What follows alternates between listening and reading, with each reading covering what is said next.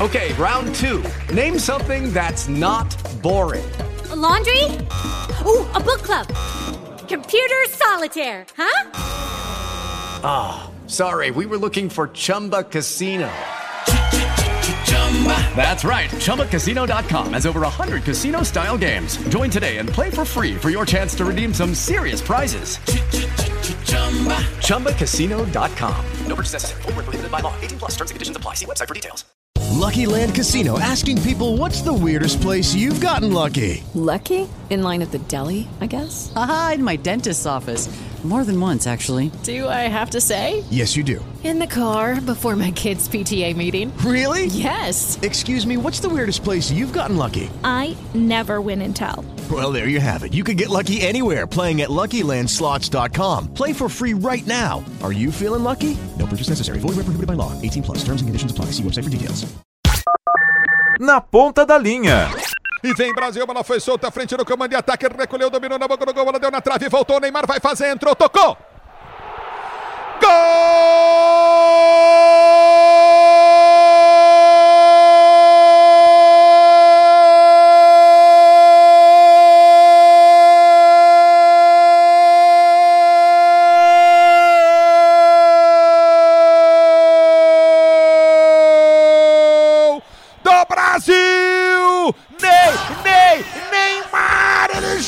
demais o Neymar!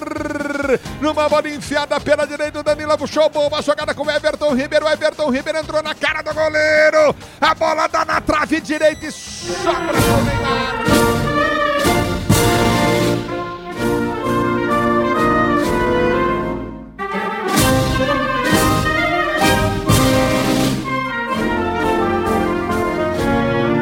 Ligação São Paulo, Rio de Janeiro. Ah, um prazer e uma honra. Seja muito bem-vindo ao Grupo Bandeirantes. Professor Tite, um abraço.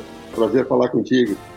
Professor, eh, a campanha brilhante que o Brasil fez nas eliminatórias, eh, essa campanha talvez tenha uh, apagado uh, ou tenha talvez uh, feito com que a gente tivesse alguns problemas durante a Copa do Mundo e esses problemas não pudessem ter sido diagnosticados antes, a partir do momento em que a gente faz uma campanha brilhante nas eliminatórias, sem tropeços, com grande evolução, só que chegamos à Copa do Mundo e acabamos de novo sendo derrotados por uma seleção europeia no caso específico, a seleção da Bélgica. Até que ponto essa campanha brilhante nas eliminatórias ela, ela deu uma atrapalhada naquilo que talvez o Brasil pudesse evoluir em meio a uma Copa do Mundo?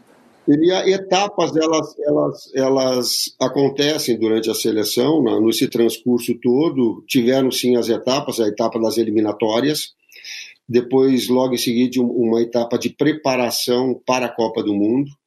Nesse meio tempo, teve, a grosso modo, alguns, alguns problemas. Uh, em termos táticos, para mim, uh, o maior deles foi a lesão do Renato Augusto. Inclusive, eu estava tava assistindo agora pela parte da manhã uh, o time do Renato contra o time do Paulinho. Acho que é Beijing contra, contra Guangzhou. E, de novo, o Renato fazendo um grande jogo, o Paulinho fazendo dois gols, enfim. É, mas aquele momento, o, o, a articulação da equipe e, e, e, do, e, a saída do Renato, ela, ela gerou problemas para nós, para nós retomarmos aquele mesmo padrão. No que veio durante a Copa do Mundo, ela veio num crescente de, de desempenho. É minha, é, é minha opinião, estou sendo redundante, claro que, que ela é minha. É, ela fez o melhor jogo contra a Bélgica e ela foi eliminada contra a Bélgica. Por que, que eu digo melhor jogo contra a Bélgica? Porque foi a equipe que ela mais é, qualidade técnica individual e coletiva ela se apresentava de uma equipe madura. E ela foi é, desclassificada em relação a isso. Por quê? Porque efetividade faz parte do jogo, porque do outro lado tinha De Bruyne, porque do outro lado tinha é, Lukaku, porque do outro lado tinha Hazard, enfim, uma série de jogadores com, com qualidade e com experiência ao longo do tempo ela permanece, eu acho, no, no ranking da FIFA como número um. Mas foi para mim um top 3 dos jogos da Copa do Mundo e no momento de crescimento dela. Para ratificar isso, recentemente o, o, De Bruyne coloca de que o gol mais importante da, da, da carreira dele foi um gol é, contra o Brasil na Copa do Mundo e ele mesmo admitindo, ele disse, olha, isso não, isso não é uma informação, não é uma opinião minha, isso é uma informação jogou melhor que nós, mas nós soubemos ser efetivos nos momentos nos momentos uh, importantes e, e, cruciais. Isso retirou a possibilidade de, de, de, seguir na Copa. A partir daí, a possibilidade de, de, continuidade ou não na seleção, e o que me levou, e aí em, em cima da pergunta que tu, que tu fizeste, uh, Elias, o que me, o que me levou a, a, a abrir essa possibilidade de continuidade é de ter uma etapa inteira de trabalho para a Copa do Mundo, porque ela foi é, metade da etapa ela foi executada. Eu, eu assumi na metade do, do das eliminatórias, um terço das eliminatórias e na metade do, do período de quatro anos, dois anos para chegar na Copa do Mundo. E, e, ter uma etapa, como foram os amistosos preparatórios anteriores que a gente teve pós-Copa do Mundo, aquele onde tu pode ouvir garotos mais jovens, atletas mais experientes, essa, essa fase ela, ela não aconteceu anteriormente. A margem de erro era muito mínima, tinha que acertar ou acertar, em ir para a Copa ou vencer a Copa. Agora, um período mais longo, esse foi o, o daqui a pouco, do, do, do, espectro todo, o, um dos fatores que foram determinantes para aceitar o convite e, e procurar fazer um grande trabalho agora. Não, eu, uh, professor, sou, me conhece bem, sabe que eu sou um defensor do resultado e eu defendo muito uh, um técnico com seu perfil na seleção brasileira, porque é um perfil que sabe jogar pelo resultado, principalmente numa competição como a Copa do Mundo, que é a mais importante. É inequívoco que uh, a gente pode ser campeão da Copa América, e é legal ser campeão da Copa América, é legal ser campeão da Copa das Confederações, mas é inequívoco que o nosso grande objetivo é a Copa do Mundo. E na Copa do Mundo a competição não é nem de mata-mata, é de mata. E quanto menos você correr riscos, mais chances terá, obviamente, de poder, claro, uh, ser bem sucedido na competição. E eu defendo muito essa sua permanência também por essa questão de que você é um profissional que sabe jogar pelo resultado. Agora, a gente tem um resultado ruim contra as seleções europeias em 2006, 2010, 2014 e 2018. E jogamos pouco contra estas seleções europeias. Talvez não esteja aí um calcanhar de Aquiles que, de novo, para a Copa do Mundo do Catar pode ser complicado para a seleção brasileira, professor? Sim, sim. É uma dificuldade que nós temos, Elias. Esses enfrentamentos europeus nós gostaríamos muito. Eu, particularmente, tenho externado isso e reiteradas vezes colocado. Serve novamente para dizer o quanto seria bom nós fazermos todos esses amistosos. Antes da Copa do Mundo, nós tivemos contra a Inglaterra, contra a Croácia, contra a Rússia, contra a Alemanha, mas a gente gostaria, Áustria, mas nós gostaríamos de ter antes esses, esses jogos preparatórios, esses jogos é, que pudessem dar esse, esse enfrentamento maior. Quanto à ideia de, de, de futebol que tu te referias, ele, eu, eu, eu digo assim, ó, é, a ideia de um futebol equilibrado. É? A seleção ela tem, ela tem por média hoje, nos seus 25 jogos oficiais, eu pego os jogos oficiais porque eles são mais emblemáticos, ali é onde a adrenalina pesa, e ali é onde a necessidade do resultado também, é desempenho e resultado. Eu digo que auto é, performance ela é, é criação e fazer gol, ela é não tomar gol e ela ter resultado. Tem que aliar esses três fatores. Nós temos em 25 jogos oficiais uma derrota. Uma derrota que foi contra a Bélgica. E uma derrota com uma média de gols que nós, de, de fazer de quase dois gols e meio por jogo. Isso estabelece aquilo que eu penso de futebol. Ela tem que ser uma equipe equilibrada, tem que ser uma seleção equilibrada. O professor, uh, o Nelson Rodrigues costumava dizer que ele ia ao Maracanã para ver os diferentes. E eu tenho comigo também essa ideia de que os diferentes, em qualquer tipo de profissão, eles fazem a diferença e são os determinantes e são os especiais. Uh, a gente não tem dúvida que o Neymar é o jogador diferente na seleção brasileira. Mas, no caso específico do futebol, ele ainda é um esporte coletivo. O senhor não acha que ao longo desta sua preparação, principalmente eh, no período mais próximo da Copa do Mundo, a seleção ficou muito à mercê do Neymar, por mais que ele seja diferente e que ele tenha muitas virtudes e que elas precisem ser observadas e aproveitadas no coletivo do futebol, essa diferença ela também tem que ter um limite, professor? Uh, vamos colocar, vamos colocar o seguinte: é, a, a, de novo, a minha ideia. A individualidade ela só aparece se o conjunto estiver forte. Se o, se o conjunto não estiver forte, a individualidade não resolve. Ela, ela é potencializada por uma engrenagem toda. Uh, isso, os, os, grandes atletas, uh, e não é só no futebol, hoje tu vê uh, Jordan falando, o relato que ele tem, tu vê qualquer, qualquer grande astro de esportes coletivos, eles te trazem. Eu estava vendo agora, antes da entrada, do tênis de Viena, do ATP 500, Andrei Rublev, né? Vocês falando da qualidade dele, seguramente todo um aparato um técnico especial, um fisioterapeuta, um fisiologista, um preparador físico, uma engrenagem toda ela, ela faz parte. Então as pessoas também entenderem que em determinados momentos vai fazer aquele jogador com nível técnico diferenciado, top 3, e o Neymar é um top 3. É? Então nós temos sim, né, mas o contexto tem que estar muito forte. Eu vou pegar só um exemplo disso. Nós vencemos a Alemanha lá, num primeiro amistoso uh, pré-Copa do Mundo, ele ia vencendo a Alemanha lá com 80 mil pessoas no estádio olímpico de, de, de, de, Berlim, sem o Neymar. E nós vencemos, nós vencemos 1 a 0 lá. Então, procurar ter uma identidade. Eu estou passando uma ideia, estou passando uma ideia. Procurar ter uma identidade de equipe, tendo seus principais atletas, e o Neymar é um deles, mas sabendo que tem uma força coletiva também no, no, no momento em que não tiver um, um atleta do, do nível do, do, Neymar, nós também temos força suficiente de enfrentamento. O professor, uh, os principais times do mundo eles contam com jogadores brasileiros. E eu me incomodo com a ideia de que o Brasil não seja sempre favorito em qualquer competição que participar, porque existem sim jogadores de grande qualidade brasileiros que estão espalhados pelas mais importantes equipes do futebol mundial. Então, não é um pouco, ah, a gente se sente pressionado porque a seleção brasileira tem que ser favorita sempre. Ah, esta faixa de jogadores ou esta fase não é tão boa com grandes jogadores brasileiros como já tivemos outras fases anteriores. Eu discordo, porque se assim fosse, os jogadores brasileiros não estariam eh, espalhados nas mais importantes equipes de futebol do mundo. Não é uma questão de que eles precisam ser bem treinados e bem selecionados para que eles possam uh, dar ao, ao favoritismo que a seleção brasileira realmente merece, professor?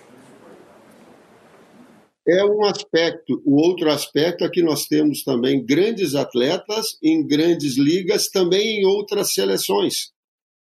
E esse nível de enfrentamento hoje ele, ele, ele, ele eleva bastante o nível técnico das equipes.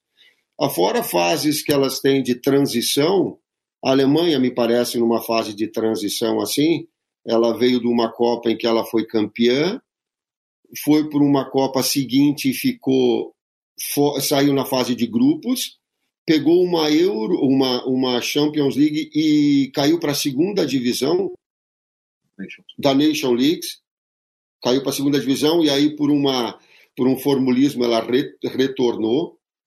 Né? Então tu, é, existem ciclos, existem momentos, existem circunstâncias.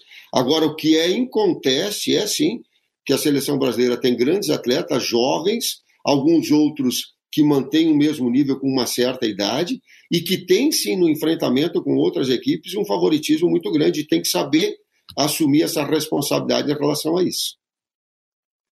É, eu não sou daqueles que gostem de ficar apresentando o passaporte de um determinado profissional para dizer se ele tem ou não qualidade para estar onde está eu sempre eh, tento analisar profissionalmente o trabalho daquele técnico, daquele jogador, independentemente da nação em que ele tenha nascido.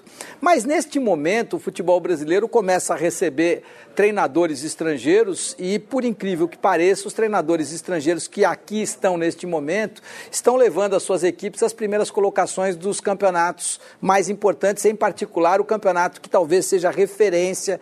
Por quê? Porque ele é um sinal de qualidade, que é o Campeonato Brasileiro, que é um campeonato longevo de 38 rodadas e não é um campeonato de mata-mata. Uh, o senhor é daqueles que uh, entende que é importante observar aquilo que está sendo feito, e eu não estou com a ideia da modernidade, eu estou com a ideia da qualidade e da eficiência. A ideia que me move na vida, nessa estrada aí de quase 40 anos, é da qualidade e da eficiência. E esses caras eu tenho que observar com mais cuidado, porque eles têm tido qualidade e têm sido eficientes. Significa que o técnico brasileiro tem que repensar sua posição como treinador de futebol, professor? Ele eu tenho, eu, eu serve também a tua pergunta para ratificar um, um, conceito e uma opinião minha. O técnico brasileiro, nos, nos, seus últimos 15 anos, vamos colocar dessa forma, ele teve uma defasagem em termos de estudar futebol. Sim, isso é inconteste. A classe e, e a legislação ela está uh, induzindo, conduzindo, orientando e cobrando essa qualificação e essa habilitação para exercer atividade técnica. Como? Uh, a CBF Academy hoje, hoje, exige que tu tenhas o CBIA, a, o PRO não precisa para estar no Campeonato Brasileiro. Então, tu precisa ver, no mínimo, três anos de estudo para que possa exercer. O que, que é esse estudo que, que as pessoas estão nos ouvindo e daqui a pouco ela pode falar? Eu tenho que saber quais os, os, os sistemas e quais as funções. Senão eu fico falando que o Paquetá joga na mesma função que o que o, uh, o Ilharão. Daqui a pouco eu vou dizer que o, que o, que o Vinícius Júnior ele tem as mesmas características que o Rodrigo. Então as pessoas elas têm. E nós somos portadores é, é, e com uma responsabilidade de passar esses conhecimentos ao, ao público. Nós, que eu digo, nós técnicos, vocês da imprensa, para que ele possa é, ter a sua capacidade de análise. Então, há necessidade de estudo.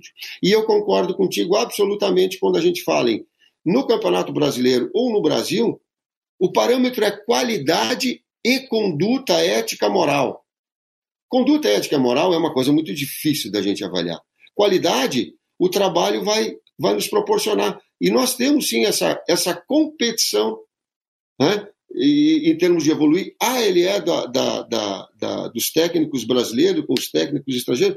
Não é essa a referência. A referência, eu concordo contigo, ela é de qualificação. É, essa é uma qualificação que ela, ela é imperiosa, né? Há mais de 20 anos eu estava em Lisboa e já tinha uma escola de treinadores portugueses, então não é por acaso que esses treinadores estão espalhados hoje pelo mundo, são muitos portugueses para uma nação pequena. Ontem a gente transmitiu, eu faço o show do esporte domingo na Band, nós transmitimos o jogo da Roma, é o Paulo Fonseca, um técnico português, cara que fez carreira comandando o Braga, depois foi comandar o Shakhtar e agora está na Roma. Você vai para o Wolverhampton, você tem o, número, o Nuno Espírito Santo, você vem para o Palmeiras e tem um treinador agora de 41 anos que é português. Ou seja, você vai para a Venezuela e tem um treinador português. É uma coisa impressionante. Esses portugueses, é, eles ganham um espaço e é inequívoco que eles ganham esse espaço de maneira merecida, né, professor? Claro que sim, claro que sim. Claro que existe também um, um, um momento que tu estás colocando assim, ó, ah, os, os que estão na frente são estrangeiros.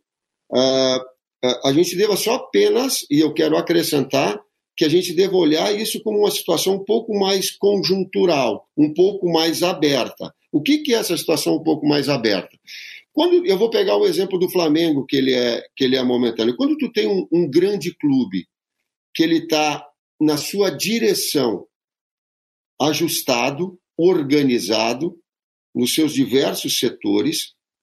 Quando ele tem uma, uma relação já criada de empatia com o seu torcedor, naquilo que, um, que o atleta tenha confiança para jogar no clube onde a exigência é alta. Vou te dar um exemplo específico para não ficar no aleatório. Everton Ribeiro precisou de um ano, um ano e pouco para que ele pudesse desenvolver todo o seu potencial técnico e ficar à vontade, inclusive ser um dos capitães da equipe do Flamengo. Isso demora um tempo porque as pressões em cima do, do grande clube ela é muito grande, e a tua performance, e adaptação, enfim, uma série de aspectos. Quando a gente passa por uma staff que ela tem qualidade no seu técnico, mas também no seu auxiliar, também no seu fisiologista, também, também no seu médico, é, é, também no, no, no, departamento tecnológico, que hoje ela, ela evoluiu bastante, aí tu tens. E quando tu tens, e aí ela é um fator determinante, um grupo de atletas extremamente qualificado, com uma base, por exemplo, que promove um Hugo, é, e aí a gente vê a qualidade do atleta individualmente, tu está muito perto. Então, a, a, essa análise é uma análise conjuntural. Ela é do técnico, sim, mas ela é de um conjunto todo que te proporciona os resultados, que te proporciona performance, que te proporciona evolução, crescimento.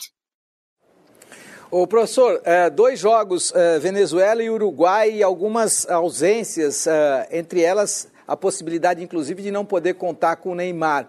É, seria o momento é, do técnico Tite é, pensar um pouco mais nos jogadores que fazem muito sucesso aqui no futebol brasileiro? Eu não gosto muito de discutir nome a nome, porque eu acho que esse é um critério que cabe a quem comanda a seleção brasileira, mas a cada jogo que eu vejo do Marinho, por exemplo, no Santos, eu entendo que ele tenha virtudes para que ele possa vestir a camisa da seleção brasileira. E aí eu me pergunto, eu eu tenho obrigação de levar os melhores para servir a seleção brasileira. Como é o critério? O que é que você nesse momento pensa para esses dois jogos, tendo possíveis ausências importantes aí nas eliminatórias? Sem ser preconceituoso de fora ou de dentro. Também concordo que ela é performance, que ela é desempenho. E também entendo de que a opinião do técnico ela tem divergências em outros setores, visto, enxergado atletas que possam merecer mais do que aquilo que o técnico entende.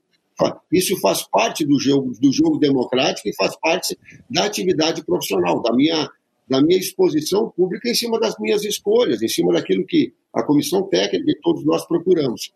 O que, que tem? Tem alguns setores onde eles têm uma competição um pouco mais forte, em alguns setores menos. Próprio das características da, da safra, do momento eh, do futebol brasileiro, eh, de, de, encontrar, às vezes, jogadores mais agressivos, agora menos pivô, construtor, mais laterais, enfim, uma circunstância toda que a gente deve analisar. Por que, que eu estou falando isso? Tu citaste o Marinho.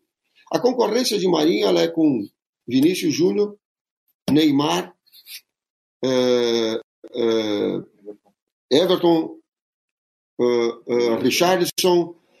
Ela tem, ela tem uma série de jogadores onde ali talvez seja uma das, das funções dos, dos, dos pontas, dos externos, que mais jogadores a gente tem e tem surgido bastante. Né? Então, é sim um reconhecimento ao Marinho. Eu fico muito à vontade também falar falar em relação ao Marinho, porque eu, o Marinho, eu trabalhei com o Marinho no início da sua carreira no internacional, e ele sabe do respeito que eu tenho a ele, né, enquanto pessoa, e dessa evolução que ele tem tido. Ela é também é, de outros atletas importantes que estejam, ou no Brasil, ou fora dele, e essa concorrência que há nos setores e, e as, as escolhas que a gente acaba fazendo em função disso. Agora, o professor, a, seleção, ela não pode ter um feudo, né, professor? Ela, ela tem, é, eu entendo perfeitamente que o técnico da seleção, como ele não tem muito tempo para treinar, ele é um selecionador. Mas por ele ser um selecionador, ele tem que ter a virtude de ter a capacidade de escolher os melhores. Isso não te coloca numa situação mais delicada quando você, em algum momento, eh, abre mão de quem esteja jogando muito acima da média por várias partidas consecutivas, apenas por uma questão de escolha sua? Eu só não entendi o que, que é o que tu quis dizer com feudo. Não, eu digo assim Sinceramente, não, não é feudo eu entendo que quando você tem alguns jogadores que eles fazem parte é, é, de maneira recorrente de todas as convocações da seleção brasileira, eles parecem ter lugar reservado na seleção brasileira, independentemente de serem os melhores naquele momento. Isso significa que eles tenham esse espaço garantido pela comissão técnica. Eu, por acaso, discordo desse tipo de posicionamento. Certo. Então, eu quero dizer muito claramente, para deixar claro que não se os meus erros acontecem, são os erros humanos de análise, mas não de feudo. Se feudo fosse, talvez eu teria que trazer, eu coloquei o Renato e o Paulinho aqui. Se feudo, se feudo fosse, eu traria o Elias, que era titular antes da Copa do Mundo e que ajudou a estar na seleção brasileira, porque fez uma grande campanha comigo no Corinthians, e eu não convoquei ele uma vez. Então, situações sim, análises erradas, elas podem acontecer. E eu sou, sou passivo de crítica nesse aspecto. O aspecto de, de, de dar uh, uh, preferências ou, ou, de alguma forma colocar, essa, essa, eu, não, essa eu não trago para comigo e não aceito. Trago sim a, a, a, falta de virtude, falta de um olhar, daqui a pouco, de uma opinião diferente, de um entendimento diferente, de saber de que um jogador possa estar jogando melhor e de uma função que ele possa exercer, que ele possa trazer melhor, isso faz parte do jogo, isso é, é da atividade eu tenho que aceitá-la e a aceito porque ela é do, do, eu volto a dizer, do espaço democrático das opiniões diferentes.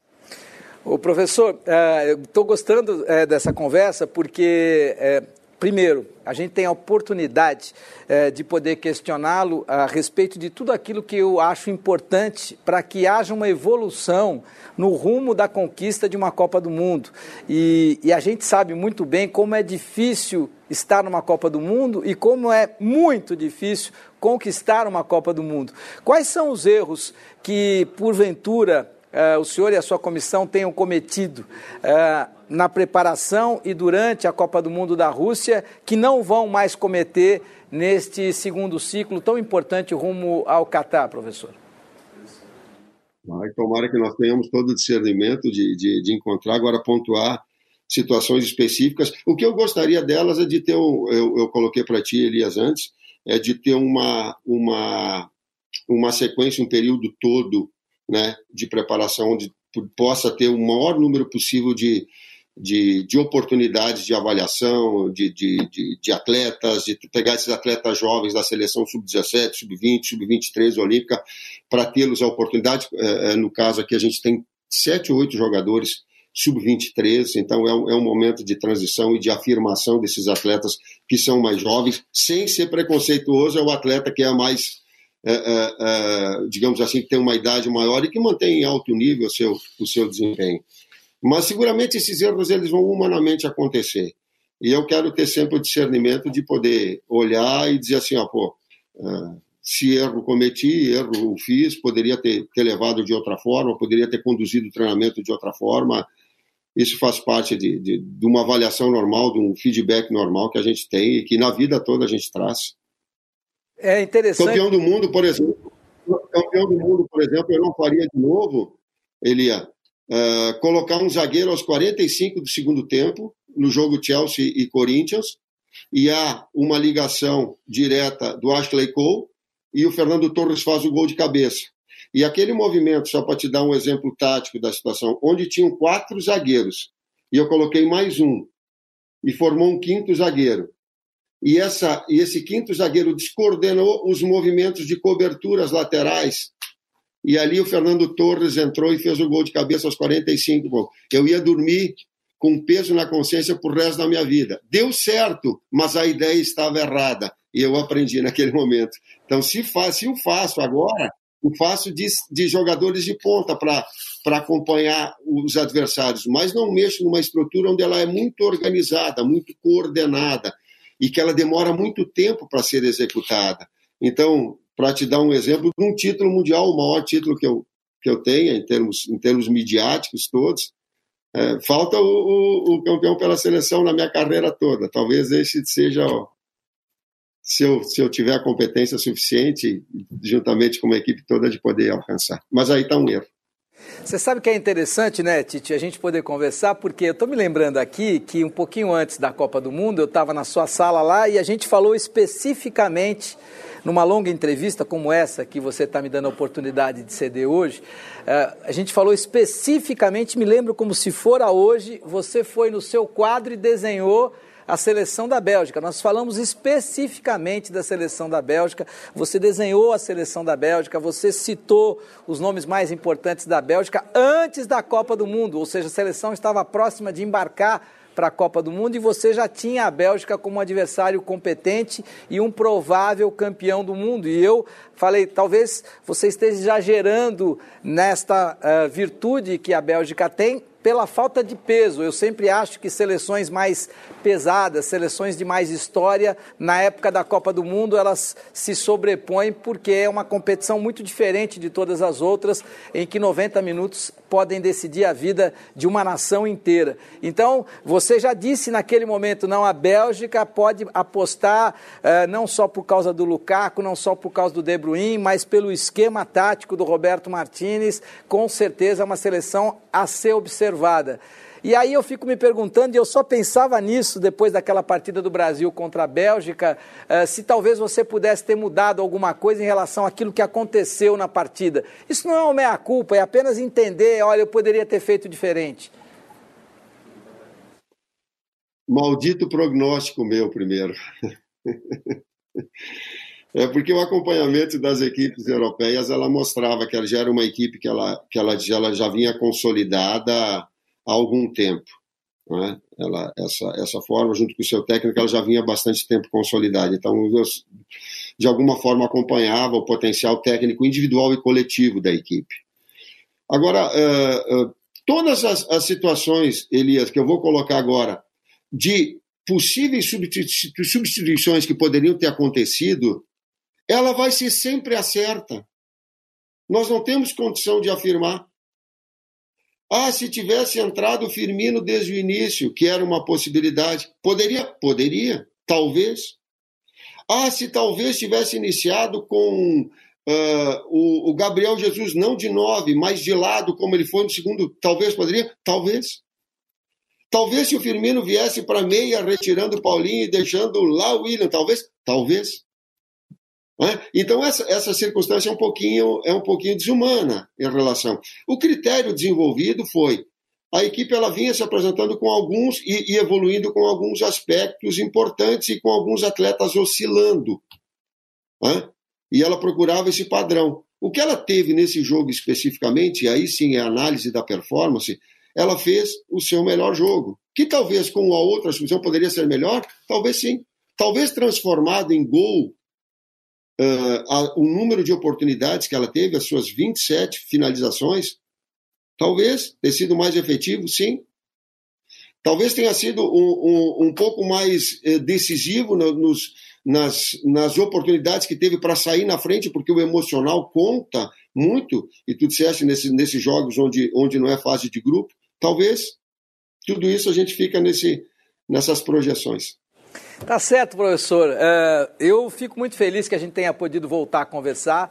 Eu acho importante que todos os questionamentos sejam feitos. Acho determinante que a gente tenha um técnico de seleção brasileira com as suas virtudes, não só profissionais, mas pessoais, porque não é fácil estar no, lugar, no local onde você está, mas é determinante que quem esteja neste local tenha estas virtudes e estas qualificações, porque eu sempre digo o seguinte: é, querer vencer todos nós queremos, né, professor? Agora a gente precisa ter merecimento para conquistar essa vitória. E no esporte coletivo, eu tenho comigo é, que no esporte coletivo não é o atletismo onde o Sain Bolt pode brilhar sozinho e depende dele a sua qualificação, o seu recorde, a sua conquista de medalha de ouro.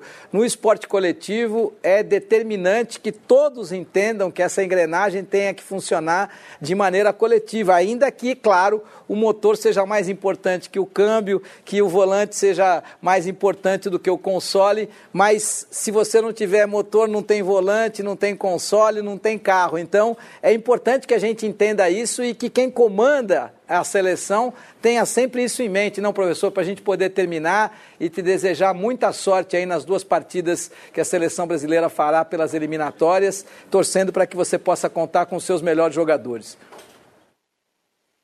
E mesmo o Usain Bolt, ele precisa de uma equipe toda de trabalho para que ele possa ter o, seu, ter o seu melhor desempenho. E é sim de minha responsabilidade, eu sei da, da, da visibilidade do cargo, e sei separar o Adenor do Tite, Elia.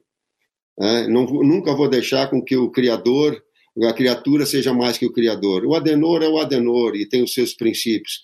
O Tite, ele é o profissional que faz parte do jogo, ele tem que estar preparado para essas e essas exposições todas públicas e o que eu, no que eu te agradeço para colocar publicamente aquilo que eu penso e aquilo que é, que é a conduta.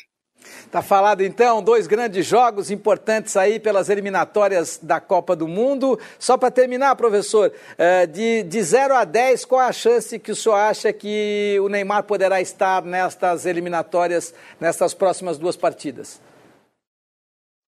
É, o doutor Rodrigo, a gente está com uma série de, de, de, de, de, de problemas em relação a isso.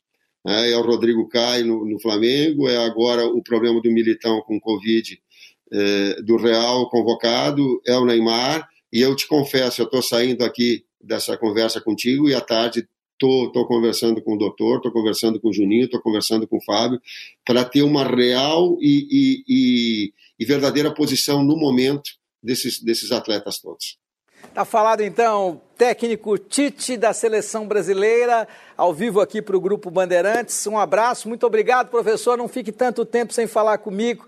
É, eu tenho os meus posicionamentos aqui, não tenho nenhuma pretensão de ser dono da verdade, mas saiba sempre a minha admiração pessoal e profissional por você, pelo seu trabalho, pela sua história, ela é perene, ela independe dos resultados da seleção brasileira, porque os resultados eles são determinantes, é verdade, para as nossas conquistas, são determinantes, é verdade, é, para o nosso sucesso profissional, mas nem sempre eles são reflexo daquilo que a gente é como pessoa e como profissional. São significativos? Sim, são significativos, mas nem sempre são reflexos exatos do que a gente faz ou do que a gente fez para poder lá estar. Então eu continuo a ter uma grande admiração pessoal e profissional eh, pelo seu trabalho, pela sua pessoa. Entendo que a seleção brasileira, já tenho dito isso aqui inúmeras vezes, não só aqui, como nos meus programas na rádio, na televisão, em todos os cantos eh, por onde tenho a oportunidade de poder me manifestar, que a seleção, neste momento, não poderia estar em melhores mãos. E eu torço muito para que esta máxima se transforme em verdade eh, com bons resultados. Boa sorte, viu, professor? Muito obrigado, Eliane. Um abraço, sucesso.